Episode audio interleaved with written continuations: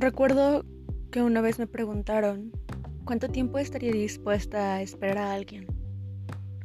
Y yo respondí, esperar significa dejar de vivir por alguien más.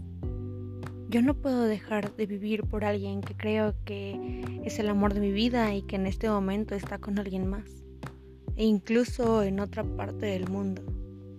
Verás, la vida no nos espera. ¿Por qué habríamos de esperar a alguien para vivir? Si esas personas deciden volver a nuestras vidas o es nuestro propósito estar juntos, sin duda lo vamos a estar. Mientras tanto, no voy a dejar de vivir mi vida por alguien que sí vive la suya.